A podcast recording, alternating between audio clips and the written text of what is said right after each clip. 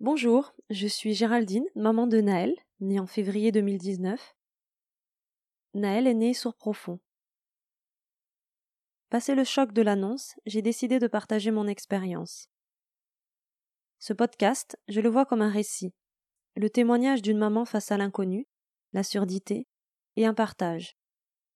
Celui de toutes les recherches, les découvertes et le parcours que j'entreprends pour accompagner au mieux mon fils.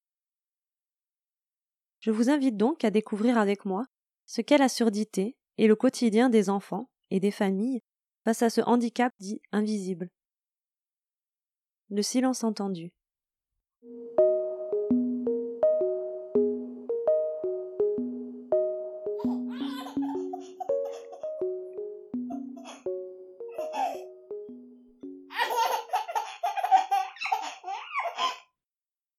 Alors, nous y voilà.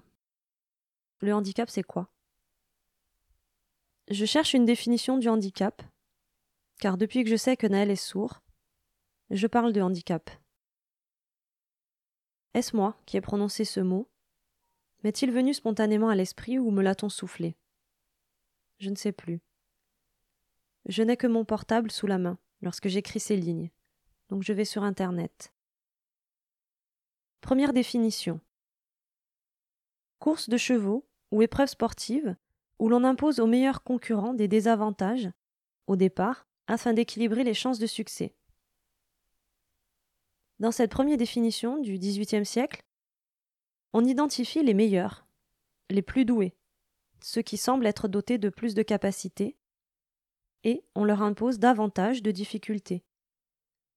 On se concentre alors sur le meilleur et pas le plus faible. 2. Déficience physique ou mentale, congénitale ou acquise. Ici est marquée l'insuffisance d'une personne, rien de plus.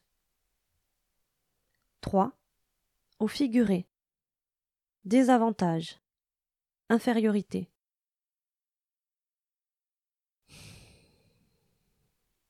Je précise que c'est ce qui apparaît sur mon moteur de recherche en première réponse. Infériorité. Ce mot me blesse. Si je résume, on passe de la reconnaissance de capacité et la volonté d'équilibrer les chances de réussite de chacun, en augmentant le niveau de difficulté ou les attentes des meilleurs, dans le sport on est d'accord, à un manque, la reconnaissance d'une infériorité. Mais par rapport à qui? À quoi? Ce n'est pas très sérieux comme recherche, mais ça explicite déjà certains points de vue. L'observation ne se fait pas sous le même angle. Dans l'un, on observe, on analyse, on agit, et dans l'autre, on constate, on condamne et on fige. Je reviens alors vers la définition officielle du handicap, telle qu'elle apparaît sur le site de la MDPH la loi de décembre 2005 pour l'égalité des droits et des chances, la participation à la citoyenneté des personnes handicapées, a, dans son article 114, défini la notion de handicap. Constitue un handicap, au sens de la présente loi.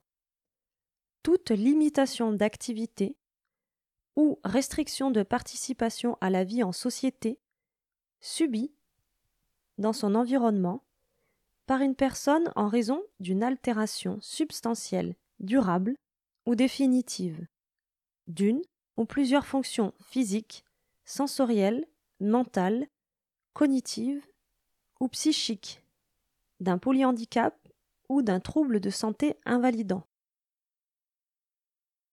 La définition du dictionnaire de médecine Flammarion. Le handicap est ici envisagé comme un désavantage social dont la société est responsable. La personne n'est plus une personne handicapée, sous-entendu de son seul fait, mais une personne en situation de handicap, du fait de caractéristiques personnelles, mais aussi de par un environnement matériel, humain et social inapproprié.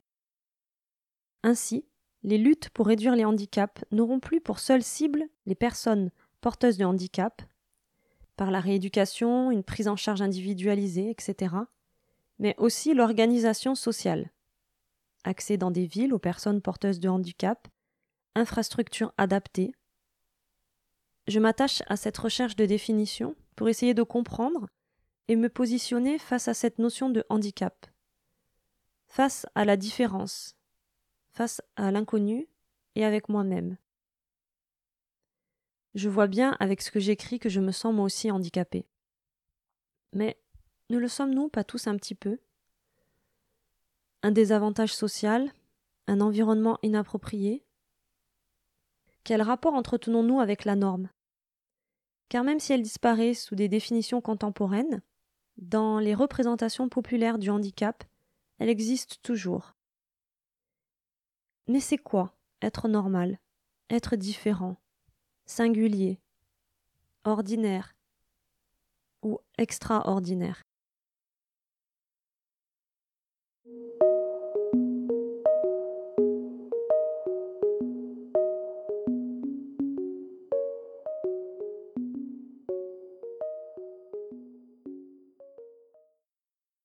Merci pour votre écoute. Si vous voulez me soutenir, vous pouvez me mettre 5 étoiles sur votre application de podcast et vous abonner pour être informé dès l'apparition d'un nouvel épisode. Vous pouvez également me soutenir sur ma page Tipeee. Tipeee est une plateforme de financement participatif. Cela m'aidera à supporter les coûts financiers liés à la création et à la diffusion de ce podcast. Si vous connaissez des personnes concernées par le sujet, ou que cela pourrait intéresser, n'hésitez pas à partager. Je suis sur Instagram et Facebook, le silence entendu, et vous pouvez me contacter à cette adresse mail, le silence.entendu en minuscule à gmail.com. Je mettrai toutes les informations dans les notes du podcast. Merci et à bientôt.